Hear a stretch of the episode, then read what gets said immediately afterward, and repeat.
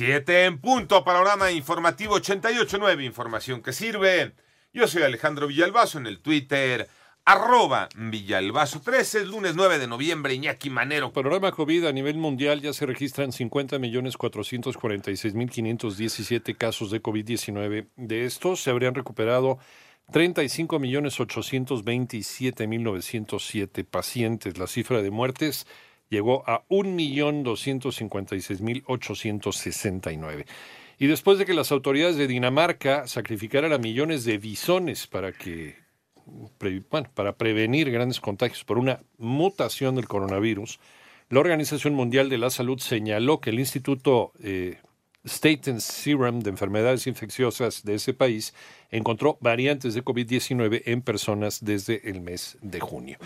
¿Cómo van las cifras de la pandemia en México? Moni Barrera. La Secretaría de Salud informó que ya son 967.825 casos confirmados de COVID y 95.027 defunciones. Y hay siete entidades con riesgo de rebrote, como Chihuahua y Durango, que están en rojo en el semáforo epidemiológico, seguido de Aguascalientes, Ciudad de México, Coahuila, Querétaro y Zacatecas. Siete son las que estarían presentando ya un efecto de rebrote. Le decimos efecto de rebrote porque en su momento este incremento en su curva epidémica que han tenido en las últimas semanas habría superado su primer pico o segundo pico tienen una tendencia ascendente. Así lo dijo José Luis Salomía, director general de epidemiología. No necesariamente refleja en un momento determinado a una entidad en un riesgo máximo. Puede haber estado precisamente dentro de un naranja y el comportamiento de incremento de las últimas semanas seguir todavía dentro de un naranja. En 88.9 Noticias, Mónica Barrera.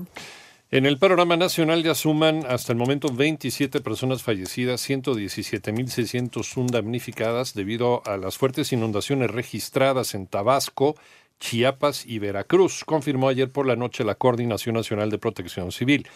Por cierto, la cabecera municipal de Salto de Agua, ubicada al norte de Chiapas, se encuentra inundada debido a que el río Tulijá se desbordó desde el sábado pasado. En tanto, la jefa de gobierno de Ciudad de México, Claudia Sheinbaum, informó ayer que ya dio negativo la prueba de COVID-19, hoy podría reincorporarse a sus actividades de manera presencial. Además, la Unidad de Inteligencia Financiera anunció que no encontró indicios de lavado de dinero o triangulación de recursos en las finanzas de Pío López Obrador y David León, aunque falta determinar si se cometieron delitos electorales. Si vas a realizar compras en línea, este buen fin toma en cuenta estas recomendaciones. Manolo Hernández.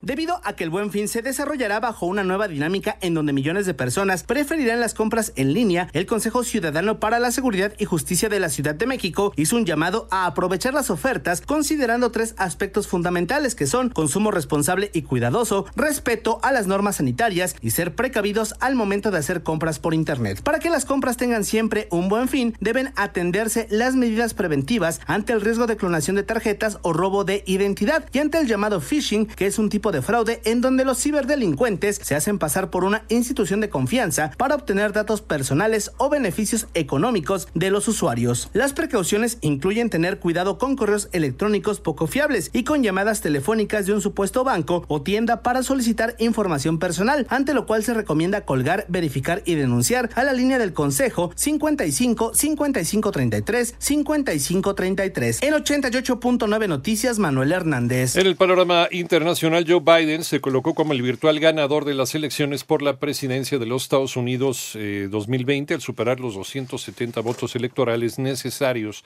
para coronarse como el próximo presidente. A propósito, el primer mandatario de México dijo que no felicitaría a Biden y argumentó que no lo haría por prudencia. Por su parte, también el presidente de Venezuela, Nicolás Maduro, sí felicitó a Biden por su triunfo y le expresó que está dispuesto al diálogo.